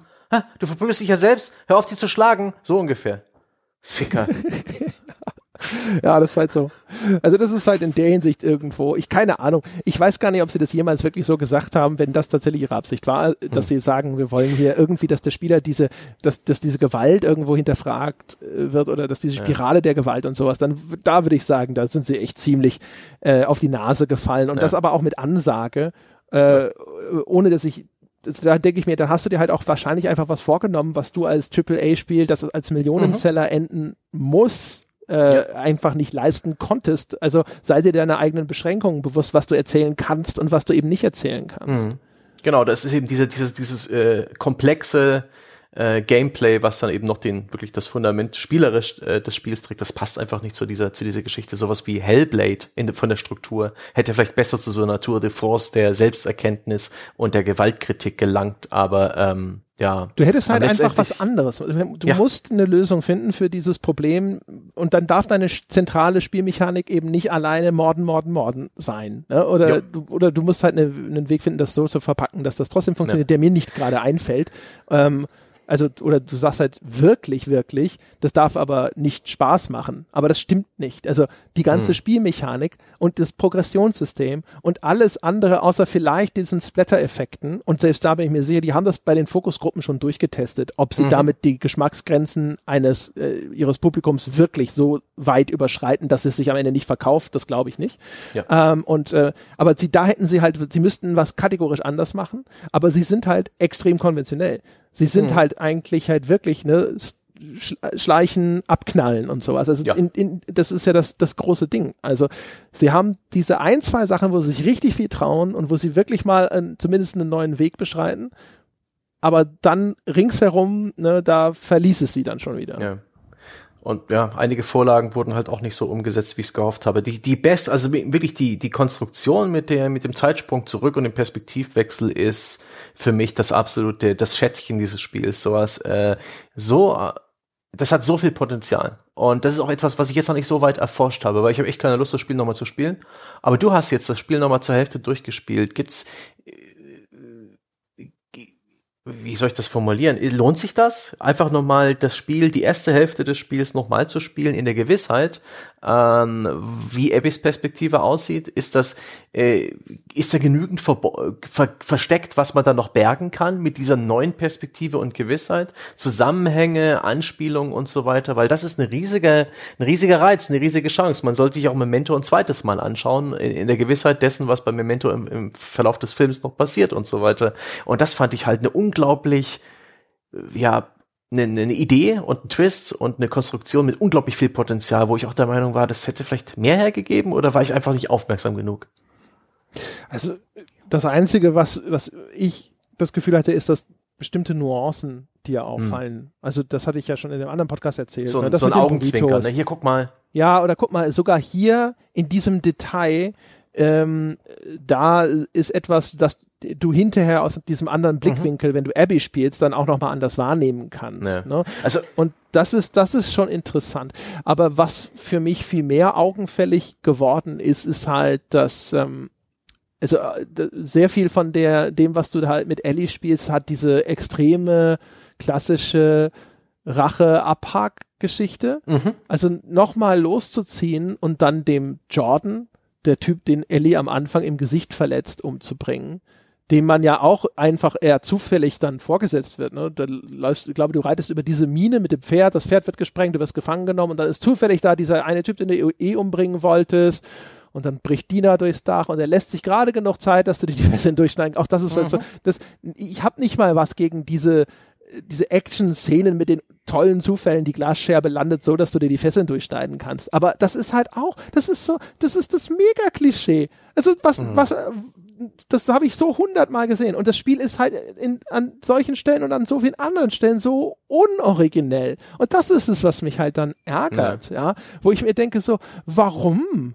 Also, niemand zwingt dich doch überhaupt diese Situation herbeizuführen und sie dann und dann auch noch sie so kategorisch unoriginell aufzulösen. Und das ist halt echt ulkig. Und da bin ich ein bisschen bei dir. Ich habe echt das Gefühl, ähm, das ist nicht ein Ding, das die dann von Anfang an genauso vorhatten. Da ist ganz viel hin und her manövriert worden und dann mussten viele sehr simple Lösungen her. Dann hatten ja. Autoren nicht mehr Zeit, sich wirkliche Gedanken zu machen. Dann waren vielleicht Dinge schon geskriptet, die vielleicht ursprünglich mit anderen Figuren oder in einem ja, anderen Levels Kontext. schon gebaut, ja. Encounters genau. äh, vorgebaut. Und das musste jetzt irgendwie, jetzt musste man irgendwie von A nach B kommen und da, da war halt, ne, da musstest du genauso wie diese Skybridges, da musstest du hinterher so ein paar holprige Holzbrückchen über sehr unsicheres Terrain bauen. Ja, übrigens sehr nett. Ähm, Höhenangst äh, im Spiel repräsentiert. Das war eine fantastische Szene. Die Skybridges sehen so toll aus. Auch. Also Abby hat ja. sowieso insgesamt die coolen Szenen, ehrlich gesagt. Und äh, Abby ist tatsächlich für mich die, die, die bessere, der bessere Spielcharakter. Nicht bloß aus Storygründen, weil ich Ellie als absolut ätzend empfand, sondern ich fand das auch so, es verging vielleicht noch mir so, ja. Ich habe mir die ganze, wirklich die ersten 15 Spielstunden oder so, bis man dann Abby steuert, eben so gedacht, krass, man, ey, macht mir keinen Spaß. Ich, ich brauche halt, weiß ich nicht, so plump es ist und so klischeehaft es ist und so rückständig, ich habe halt doch lieber den blonden Ritter in der silbernen Rüstung, ja. Und da bekomme ich praktisch diese Frau blond mit einem Kreuz. Ich habe die so gefeiert mit ihren Muckis. Wie cool. Ich fand, ich empfand das als äußerst erfrischend und positiv. Ich fand wie, die auch cool. Wie, wie sie ja. halt praktisch ähm, die, den Konventionen ein bisschen entspricht, aber trotzdem eben auch diese Eigenschaften hat, weil sie eben ähm, auch ähm, stärker ist, weil sie Dinge anhebt mit ihren oder Dinge aufreißt mit ja. ihren riesigen Armen. Weil sie halt einfach mit bloßen Händen zerschlägt. er schlägt, ja.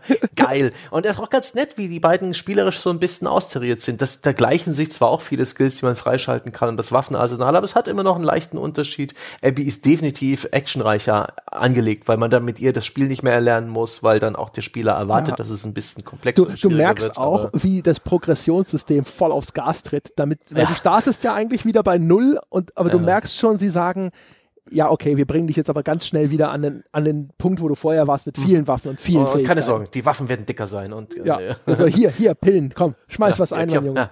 Und dann sogar der Flammenwerfer, Alter, das Relikt ja. aus Resident Evil. nee, also das ist, ähm, also Abby, auch da wieder übrigens, ne? also die, die Anlage von Abby mit dieser Physis zum Beispiel, auch da wieder, das ergibt Sinn. Ne? Sie ist ja das Gegenstück zu Ellie. Ellie ist die kleine Schmächtige und ihr dann eben hier die Frau mit dem breiten Kreuz und den zugegebenermaßen für eine, man möchte es annehmen, nahrungsproteintechnisch unterversorgte Postapokalypse sehr erstaunlich muskulöse Frau ihr entgegenzusetzen. Ja, aber das passt halt, weißt du, das passt und das ist, das ist schon echt cool. Und es ist halt Ausdruck von erstens, ne, das ist, sie, schau, sie ist ihr, sie ist physisch äußerlich völlig anders, ne, aber hinter den Kulissen sind die sich so ähnlich, äh, die könnten Schwestern sein sozusagen. Und das ist das, was ich vorhin schon zu diesem diversen Cast gesagt habe. Für die Message des Spiels passt das, ja. Wenn du hinter die Kulisse schaust, wenn du den ein, das Buch nicht nur nach dem Einband beurteilst, wirst du feststellen, da sind viel mehr Gemeinsamkeiten, als du dir vorstellen kannst. Und äh, das passt natürlich und auch als Ausdruck von ihrer Transformation. Das finde ich zum Beispiel auch, die Konstruktion ist echt interessant. Du hast diese beiden Frauen, Beide äh, wollen den Tod ihrer Väter rächen. Abby ist aber ein, ihr einen Schritt voraus. Sie hat den Tod ihres Vaters jetzt schon gerecht. Und wir erleben jetzt dann im Nachgang sozusagen, wie das bei Abby danach weitergegangen ist. Ne? Und sie ist diejenige, die jetzt auf dem Weg hin zu diesem Zurückfinden zu mehr Menschlichkeit und ihrem eigentlichen Selbst, ne? weil wir ja sehen, dass sie auch ein Mensch ist, der eben nicht einfach nur dieses brutale Tier ist sozusagen. Sie ist halt Ellie dort eben entsprechend voraus. Ähm, das ist von der Konstruktion her auch wieder eigentlich sehr clever. Und ich wünschte nur, es hätte nicht so viel Zeug gegeben, wie all das, was wir schon besprochen haben mit Lev und der Insel und sonst irgendwas oder auch zum Beispiel Isaac, ihr erbarmungsloser, emotionskalter Anführer, der irgendwie erst auftaucht und du denkst dir so, ah, endlich auch vielleicht ein, ein richtiger Bösewicht. Oh, der wird Hassen. das ganze erste Spielhälfte in, in Dialogen und so, was man so mitbekommt, aus Alice Perspektive immer wieder erwähnt. Isaac, Isaac. Ja. Und da habe ich auch gedacht, jetzt kommt ja gleich hier ne, der neue Vars. Ja? Jetzt geht's ins Herz der Dunkelheit. Und wenn man jetzt alle Szenen mit Isaac aus dem Spiel entfernt, ist es exakt dasselbe Spiel. Es ist vor allem auch zehn Minuten kürzer. ja, ein Glück. und der, taucht dann hinterher auf und dann will er den Lev erschießen. Auf einmal, ja, dann ballert ihn. Ich glaube, die Kyra erschießt ihn und wird dann selber umgebracht. Aber, ja, irgendwas. Ah, ja. Aber das ist halt auch so, das ist halt auf einmal so eine, und auch da wieder, du denkst so, das ist doch nicht so ein Wegwerfcharakter, so war der doch nicht angelegt. Und das nee. kann natürlich wieder so ein künstlerischer Kniff sein, so, oh, vielleicht wollten sie irgendwelche Erwartungen unterwandern. Es wirkt aber viel mehr für, als ein, damit, mit dem hatten sie eigentlich was anderes vor.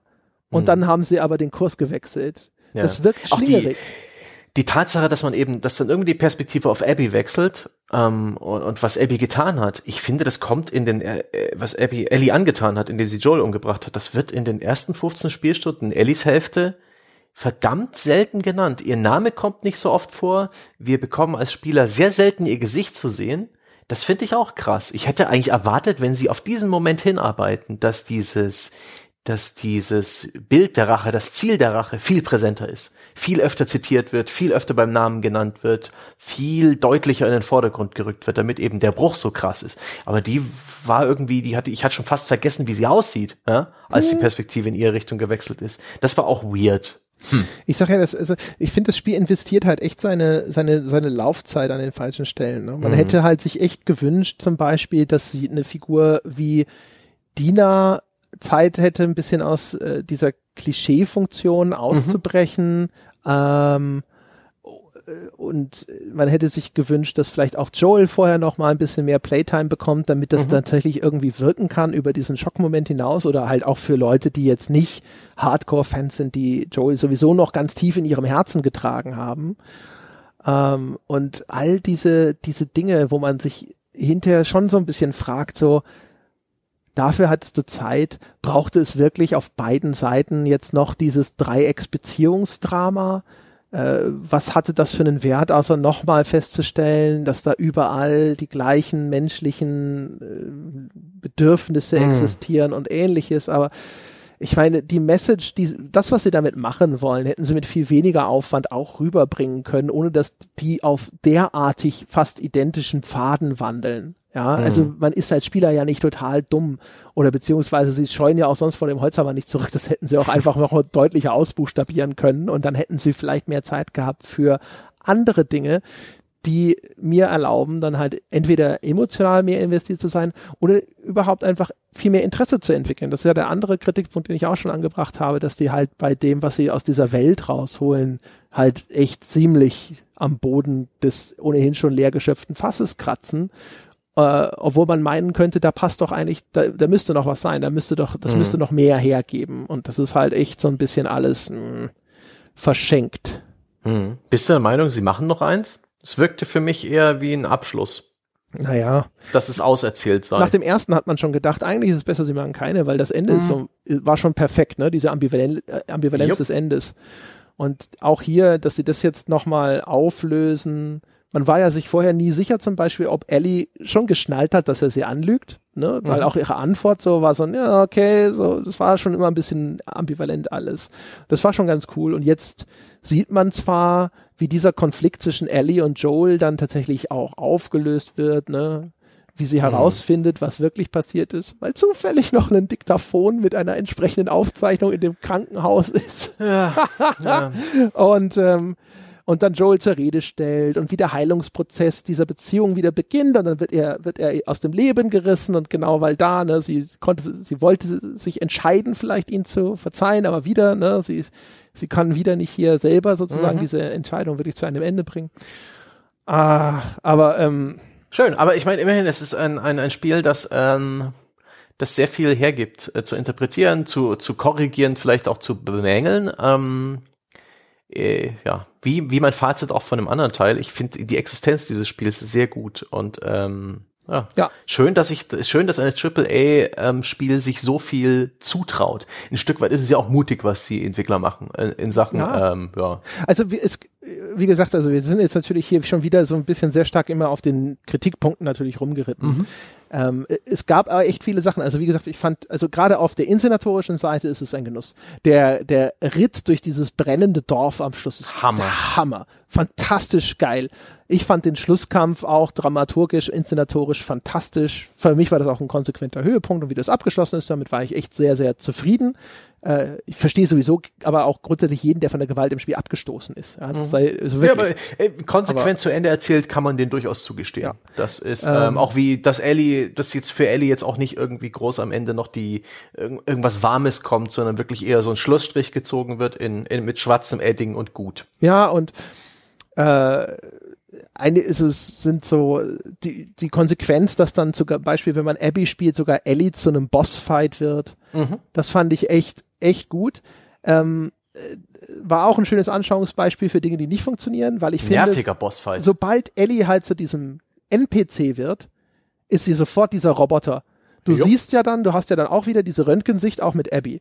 Und du siehst hm. ja diese Figur, wie die sich bewegt. Und dann ist das alles auf einmal so unnatürlich. Du erkennst sofort die Muster dieser Laufwege, mhm. oder sofort, aber halt nach einiger Beobachtung.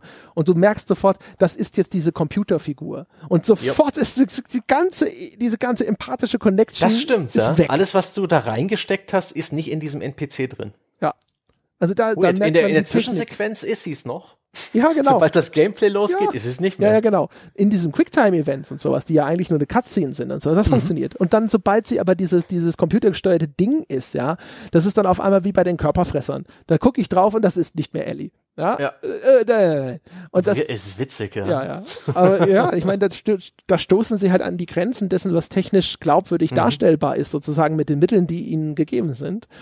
Und aber, und deswegen, das funktioniert dann in dem Moment wieder, wenn die Katze wieder losgeht und dann brutal da Ellie das Gesicht eingeschlagen wird. Ja, ne? ja. Wo du so denkst, so, Jesus, das ist jetzt aber schon, mh, hm, ah, ne, Mädels, äh, redet doch miteinander. Ja, äh, aber auch, also, die, zum Beispiel die, die Inszenierung von diesen, diesen Höhepunkten des Gewaltwahnsinns, ne, mit diesen ganz theatralisch Rotfärbung, ist jetzt nicht, mhm. auch nicht irre, irre, originell, aber ästhetisch schon geil. Ne? Klassisch Theater, die Wut ist rot, man sieht rot und dann ist das alles in dieses krasse Rot getaucht und die, die haben selber schon so zerschundene Gesichter und entschlossene Minen und Konfrontation und Blut und Gewalt und so. Das machen sie alles schon sehr, sehr stark. Und auch die ruhigen Momente, ich finde jetzt zum Beispiel, wenn jetzt hier Ellie für Dina diese Instrumentalversion von Take on Me spielt. Es ist mhm. auch, es ist erstens auch da wieder super Klischee, ne? Dina, die hier den Künstler mit großen Augen anhimmelt, ihr wortwörtlich zu Füßen liegt, als sie dieses, dieses Lied singt, ist halt auch schon wieder so Klischee-Romantik. Aber es ist ein schöner, zarter Moment. Das ist das, was ich vorhin meinte. Schlecht geschrieben muss nicht bedeuten schlechte Geschichte, weil die simplen, mhm. billigen Tricks funktionieren halt Klar. manchmal einfach auch.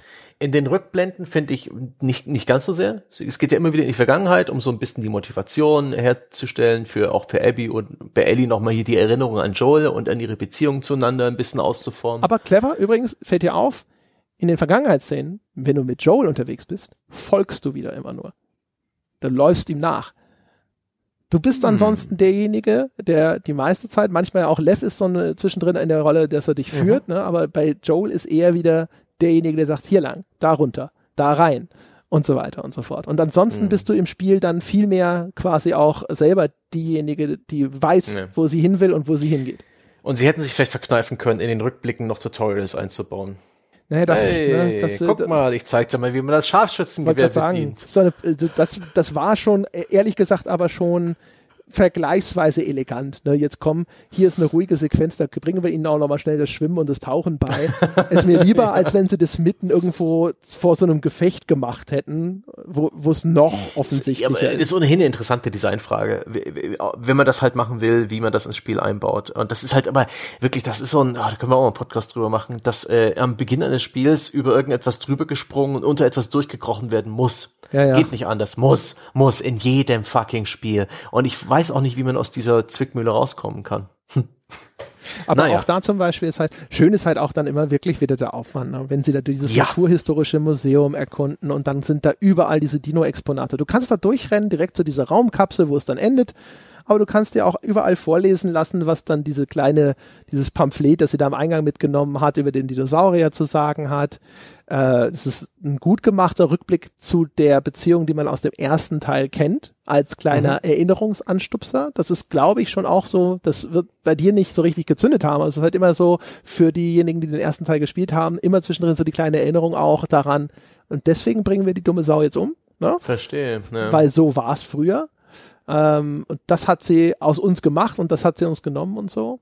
Äh, also die funktionieren schon echt gut und die kann man vergleichsweise schnell absolvieren, die meiste Zeit. Das Einzige ist so ein bisschen dann dieses, äh, ich glaube, wenn sie auf dem Weg zu dem Musikladen sind und du dann nochmal mit Ellie und Joel gegen diesen Bloater oder so kämpft. Oh ja, wo sie einen neuen Gegnertypen in, im Rückblick ähm, etablieren. Bin mir nicht mal weird. sicher, ob der wirklich neu war, aber das ist also so ein neuer Gegnertyp im, im, im, im, im Verlauf des Spiels. Ja, ja, genau. Ja. Der jetzt im zweiten Teil bis zu dem Zeitpunkt noch nicht aufgetreten war. Genau. genau.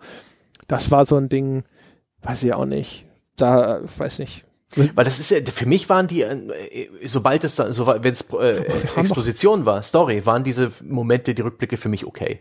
Aber immer dann, wenn's, wenn ich, wenn, ja genau, wenn gegen, wenn gekämpft wurde, das dann ja ja hier hier hier hier hier habe ich ja gar nicht meine Progression am Laufen ich habe doch hier noch in, in dem in der in der Hauptstory des Spiels habe ich Ressourcen habe ich ähm, Erfahrung nicht Erfahrungspunkte aber Upgrade Punkte ähm, das, was ich jetzt gerade spiele, das äh, trägt meiner Progression nichts bei. Ja? Das ist bloß, das ist bloß, nein. Ja, ja. ich, ich will mein, das mit, naja. Durch meine Linse betrachtet ist es halt wieder so ein Fall. Natürlich jetzt da wirst du noch von Joel am Schluss vor dem Ding gerettet. Ne? Das hatte ich ja dann Stimmt. und dann kommt dann Zagtes. Und das war cool inszeniert. Ich habe in der, in der Sekunde gedacht, fuck, Todessequenz. Ich habe auch gedacht, scheiße, ich habe was falsch gemacht. Wie kann das sein? Und dann so, ah, okay. Da, ich habe schon eigentlich, der Stift war schon rausgeholt, um zu schreiben, hier Kollisionsabfrage, ihr Arschlöcher. Und dann so, ah, okay, geskriptet, sehr gut. Ja. ja. Aber auch da, ne, jetzt und in der, in der Gegenwart als junge Frau bist du dann kompetent genug, solche Viecher selber zu erledigen und so. Ich sag mal, passt. Aber auch Passt, da, ja. die, die, die, diese Rückblicksequenzen, die, die sind, das ist wie eine Flashback-Folge früher bei Lost ich sitze da mhm. und bin investiert in den, den Fortlauf des eigentlichen Spieleplots mhm. und dann auf einmal diese Gratifikationsverzögerung, ja. Jupp. Das ist dann immer so ein bisschen erstmal so, äh, ich finde auch deswegen so ein bisschen diese kategorische Zweiteilung der Spielstruktur, oh, weiß ich auch nicht. Also ich weiß, ich glaube, ich hätte es besser gefunden, sie hätten einfach Ellie und Abby abwechselnd. Weißt du? Tag hm. eins Abby, Tag eins Ellie. Dieses Wirklich? komplette so, jetzt weil, weil das ist dann so ein, und jetzt warten Sie bitte 15 Stunden auf den Fortlauf der Handlung. Ist halt hm. so, puh. Hm. Okay. Das, das, Spiel gibt sich Mühe, die zweite Erzählung ein bisschen zu straffen und ähm, noch ein bisschen interessanter zu machen, aber ja. ja. Aber Gott, wir sind jetzt wirklich am, am Rumtüteln an, an jeder Menge kleinen. Das stimmt schon. Äh, Eine Sache müssen wir noch erwähnen, wir haben den Resident okay. Evil Boss noch nicht erzählt. Oh, der ist, der ist krass. Also es, es ist ein 1, es ist ein 1 zu 1 der Resident Evil Boss drin, so ein riesen äh, eigentlich haben sie den aus Limbo, nee, aus Inside geklaut. Ja, das stimmt schon ein bisschen. Stimmt, das wirkt wie das, Vie das Viech aus Inside, aber ja. ist ist halt also das es wirkt wie ein, ein Boss-Encounter. Das ist eigentlich ganz mhm. cool. So ein riesiges, mutiertes Viech, wie so, das so, wie so ein siamesischer Monsterzwilling ist. Das teilt sich dann auch in zwei Kreaturen hinterher auf. Es ist widerlich. Das spielt auch in einer total ekligen Umgebung und so. Der Bossfight selber ist nicht wahnsinnig einfallsreich, ist sehr viel weglaufen und schießen. Mhm. Ähm, aber es wirkt, finde ich halt, wie aus einem komplett anderen Spiel. Ja. Also das hat die ganze Atmosphäre, die, die, die Übertriebenheit dieses Bosses und so, es hat alles nichts mit allem zu tun, was vorher und nachher kommt. Das hat mich daran erinnert, dass dass ich diese Sorte Survival Horror viel lieber mag. ja, ich. ja, ich bitte weniger Gräueltaten, ja, bitte mehr, mehr Monster und Monster. Creature Horror und und geile Stimmung und und eklige Umgebungen. Ja, ich, ich will nicht ich will nicht schon wieder Schwangere umbringen, ja. Gib mir mehr von diesen Monstern oder halt ein Spiel, was mehr in die Richtung geht. Na, nett und dann auch noch so dieses Rätsellösen Leid wie bei Resident Evil, bevor es dann auch richtig losgeht mit dem Horror an der Stelle. Das war generell ein cooler Guter kleiner Abschnitt. Ja, das nice. war, war auch in diesem Hotel, ne? Oh, glaube Das war doch dieses Krank Ach, in dem Hotel. War, war das das Hotel? War das, ich das war das Krankenhaus, äh, ja. äh, der, der Riesenboss. Auf jeden Fall, das, was man halt schön sieht, ist halt natürlich auch, die haben nicht unendlich viel Geld und deswegen lieben sie das Krankenhaus, das Hotel. Alles, Klar. wo man mit einiger Berechtigung sagen kann, ja, hier sind viele Zimmer, die alle fast gleich aussehen. Ja. Aber ich muss, man muss sagen, also ich bin echt zufrieden damit, wie abwechslungsreich das ist. Also ähm, nett zum Beispiel auch der, der, der, der kurze Kampf in einem Porzellangeschäft. Ja, ja das ist super. China-Restaurant. Das ist wirklich das super. Und ich glaube, da hören sie auch, wenn du die Vasen kaputt machst, die Zombies, oder? Ja, ich hab, ich bin so? da, ich bin da reingestolpert und da hat er sofort ein Zombie angegriffen. Deswegen ähm, weiß ich, ich habe da, ich bin da nie in der Stealth-Situation in diesem Laden gewesen. Ich bin, äh, weiß gar nicht, ob das möglich ist. Aber auch andere Sachen. Einen Bosskampf gibt's in so einer Arcade, die ist cool. Es gibt eine Mall, es gibt, ähm, es gibt halt diesen Aquapark. Ich finde also von der von der Vielfalt der Schauplätze. Ja. ja. Alles Dinge, die man aus der echten Welt kennt, aber in vergammelt war das schon echt cool gemacht. Und am Anfang gibt es sogar einen Open World Hub. Ne? Wenn du das erste ja. Mal nach Seattle kommst, dann hast du mal wirklich ein großes, frei erkundbares Areal. Da hätte mhm. hätt ich mir gewünscht, dass sie das nochmal wiederholen wenigstens. Weil ich muss gestehen, ja. das hat mir gut gefallen, dieser quasi Open World Abschnitt. Und danach ist es halt krass linear. Ja. Ne, dann öffnet das, sich schon mal hier und da ja, das, ein kleines Das wirkt auch wie so eine, so eine aus Uncharted Lost Legacy geklaute Idee, ja? oder auch aus dem Uncharted 4, wo es auch regelmäßig Punkte gibt, äh, wo es an einem Punkt X mit der Story weitergeht, aber du hast in diesem großen Areal auch noch Punkt Y, Z, Punkt O, Punkt Q, Punkt R und ähm, ja. Ja, das wirkt halt, die, also, also, das ist, ähm, Formel. Es wirkt halt auch schon wieder wie so ein Ding, wir, wir wollten mal ein anderes Spiel machen und da mhm. war sowas drin, das hat man ja. noch über, das funktioniert. Ist ja, das, was genau, genau, da hast du das, ne? Die, diesen Open-World-Bereich und dann diesen, diese, diesen Kammerspiel-Bossfight gegen das Monster im Krankenhaus. Ja, genau. Also das alles passt so, nicht ja, zusammen. Das sind so Versatzstücke überall, wo du das Gefühl hast, die haben die Entwicklung zwei, dreimal rebootet und aber ist ja zu, zu schade, ums wegzuwerfen. Mhm. Also behalten wir das hier drin. Äh, oder wir hatten mal andere Pläne und dann mussten wir hinterher, also zum Beispiel, dass man gemerkt hat, so ja, dieser Open-World-Bereich ist cool, aber es ist halt einfach zu viel Aufwand. Das muss, wir müssen das linear machen, das, mhm. sonst werden wir hier alle wahnsinnig oder sowas. Das ist ja leicht vorstellbar eigentlich. Aber umgekehrt natürlich, sobald man anfängt, diese Theorie zu entwickeln und auf, darauf zu achten und nach weiteren Indizien zu suchen, dann schaut man natürlich dann auch wieder durch diese Linse da drauf mhm. und äh, wer weiß, wer weiß, vielleicht hatten sie das wirklich, aber es wirkt schon wie ein Spiel, wo ähm, durchaus mehrere Kurswechsel erfolgt sind. Ich hoffe, Jason Schreier macht irgendwann mal die große Story über die Entwicklung des Spiels, aber ich glaube nicht, die erlauben irgendeinem Angestellten nach seinem ersten Buch noch mal über ähm, mit äh, mit ihm mit ihm zu reden. Ja, das ist gut, aber das hat ihn jetzt ja auch äh, hier in diesem Jahr zumindest nicht gehindert. Man wird sehen, mhm. äh, ob da noch mal was kommt. Und immerhin hat ja Sony ähm, zu äh, The God of War eine überraschend offene, hausproduzierte Doku veröffentlicht. weiß nicht, ob du die schon gesehen hast. Die ist natürlich ein Werbeprodukt, aber sie lassen sich da schon, äh, für, ich finde, auf überraschende Art und Weise in die Karten gucken. Habe ich nicht gesehen. Okay. Mal, mal gucken. Bin sehr gespannt, ob man von da noch was von hört, ähm, wie das da so hinter den Kulissen zuging. Also auch welche Designentscheidungen warum getroffen wurden, ähm, ja, welche Ideen ursprünglich mal da waren oder, oder Stoßrichtungen geplant, die, die dann wieder aufgegeben wurde, welche Relikte es von praktisch anderen Ideen noch im Spiel zu finden gibt. Ähm, auf jeden Fall, ja, aber das war mal, das war mal auch eins, wo man auch wirklich, äh, wie viel haben wir jetzt schon drüber gemacht, über drei Stunden reden kann. Ja, vier, vier, vier Stunden irgendwas haben wir jetzt, glaube ich, auf der Uhr, wenn. Grundgüte. ja, ja. Das ist so wie der, der Death Stranding Doppelpodcast.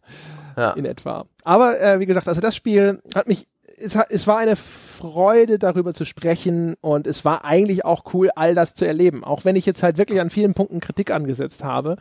Ähm, und ich hoffe, dass sie jetzt auch nachvollziehbar geworden ist. Aber ich mag äh, es, wenn Leute auch nur den Versuch unternehmen, dieses große Rad zu drehen. Ja. Und genau deswegen fällt dann aber auch häufig meine Frustration natürlich herbe aus, wenn sie es dann an anderen Stellen wieder ein bisschen verstolpern und ich das Gefühl habe, da haben sie jetzt aber leider den Ball wieder fallen gelassen. Aber das ändert nichts daran, äh, dass ich echt einfach, ich hatte wahnsinnig viel Spaß. Also dieser Perspektivwechsel bei aller Kritik, den ich daran geübt habe, es ist trotzdem, also auch es war auch mal, also gerade da, wo diese Parallelität gegeben ist, wo du ein bisschen vor oder nach Ellie, ich glaube meistens vor ihr, äh, an diese gleichen Orte mhm. kommst, wo du Dinge machst, äh, die dann auch, wo du denkst, ah, deswegen stand dieser Gegenstand hier, wie du es vorhin geschrieben mhm. hast, mit den Bandagen und so das ist schon, das ist cool. Ich mochte dieses Konzept, das äh, aus mhm. diesen zwei Blickwinkeln zu erleben. Ich mochte die Figur von Abby gerne.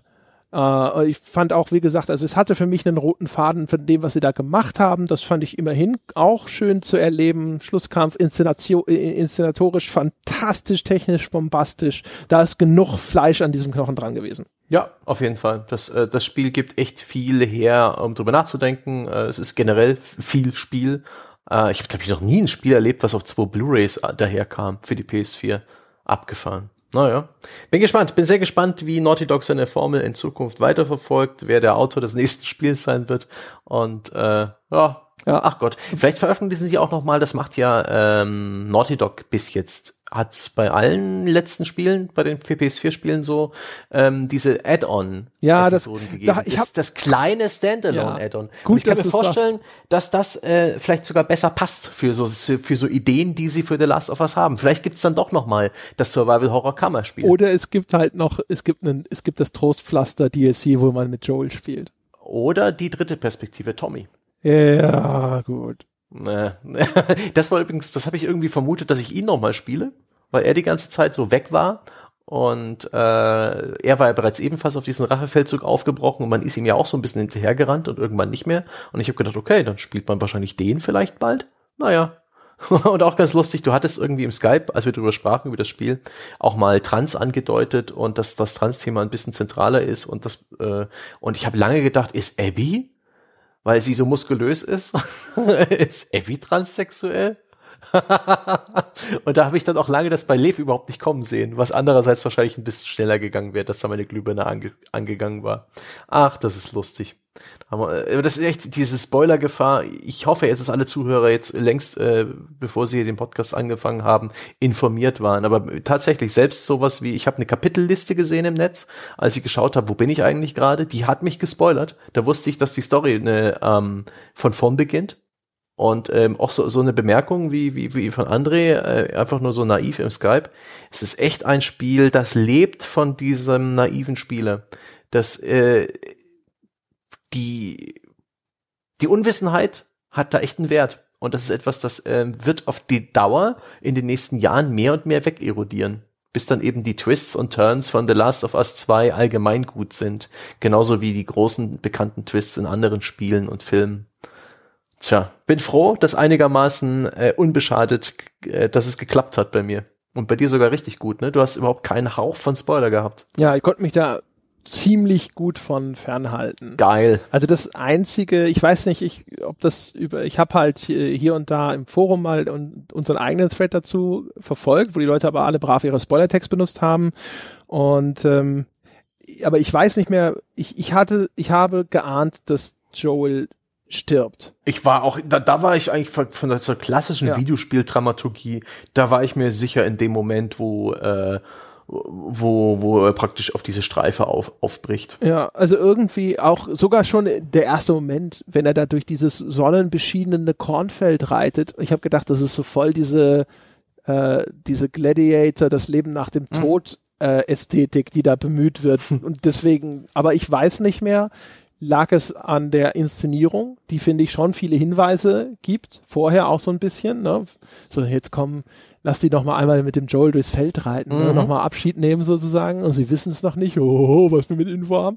Ähm, oder lag es daran, dass ich irgendwo Dinge gelesen habe, selbst wenn sie nicht explizit gespoilert haben, aus denen mein Hirn dann schon eh so seine Schlüsse gezogen hat. Mhm. Auch diese Trailer, von denen manche Leute sagen, die hätten das schon angedeutet, weil Joel da eher so geisterhaft auftritt, äh, die habe ich wahrscheinlich irgendwann mal gesehen, aber längst wieder vergessen alles schwierig, keine Ahnung. Also das war jetzt, dass er, dass er stirbt, äh, war keine große Überraschung. Das ist dann ja. so flott ging, habe ich auch gedacht so, oh.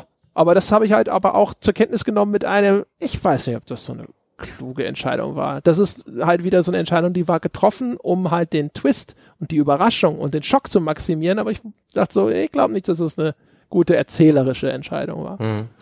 In dem Moment fand ich es auch seltsam, auch so konstruiert mit diesem mir unbekannten Personenkreis, ähm, viel zu viele Leute, die, mit denen ich viel zu, zu kurz Zeit hatte, um irgendwas zu begreifen. Und dann sind sie alle wieder weg und bleiben nur noch so äh, ihr, ihr Oberbegriff, diese Washington Liberation Front, von dem man später lernt, dass sie Wolves gesprochen werden. Und dann, natürlich ergibt das alles Sinn, wenn man dann zurückkehrt und du dieses ganze Ensemble halt in der, äh, in der anderen Perspektive kennenlernst. Aber in der ersten Gott sei Dank für mich naiven Spielphase war es für mich dann auch ein bisschen ein komischer, ein komischer äh, konstruierter Tod. Aber wir hatten es ja vorhin schon davon. Wir drehen uns jetzt noch im Kreis und mein, Glaube, ne, ich brauche jetzt dringend äh, äh, Dextroenergen oder sowas in meinem Mund, denn der ist auch schon trocken ge gesprochen und ähm, ja. Ja. Außerdem, es gibt ja das Forum, forum.gamespodcast.de. Das heißt, wenn noch Fragen offen sind, äh, wenn ihr mit uns mit dem über das Spiel diskutieren möchtet, dann geht ihr dahin und könnt dort in angenehm moderierter Atmosphäre mit uns darüber weiter schreiben. Das soll es gewesen sein jetzt zu The Last of Us 2, meine Damen und Herren. Wenn das nicht gereicht hat, weiß ich auch nicht weiter. Vielen Dank fürs Zuhören. Vielen Dank an alle da draußen, die uns unterstützen und bis zum nächsten Mal.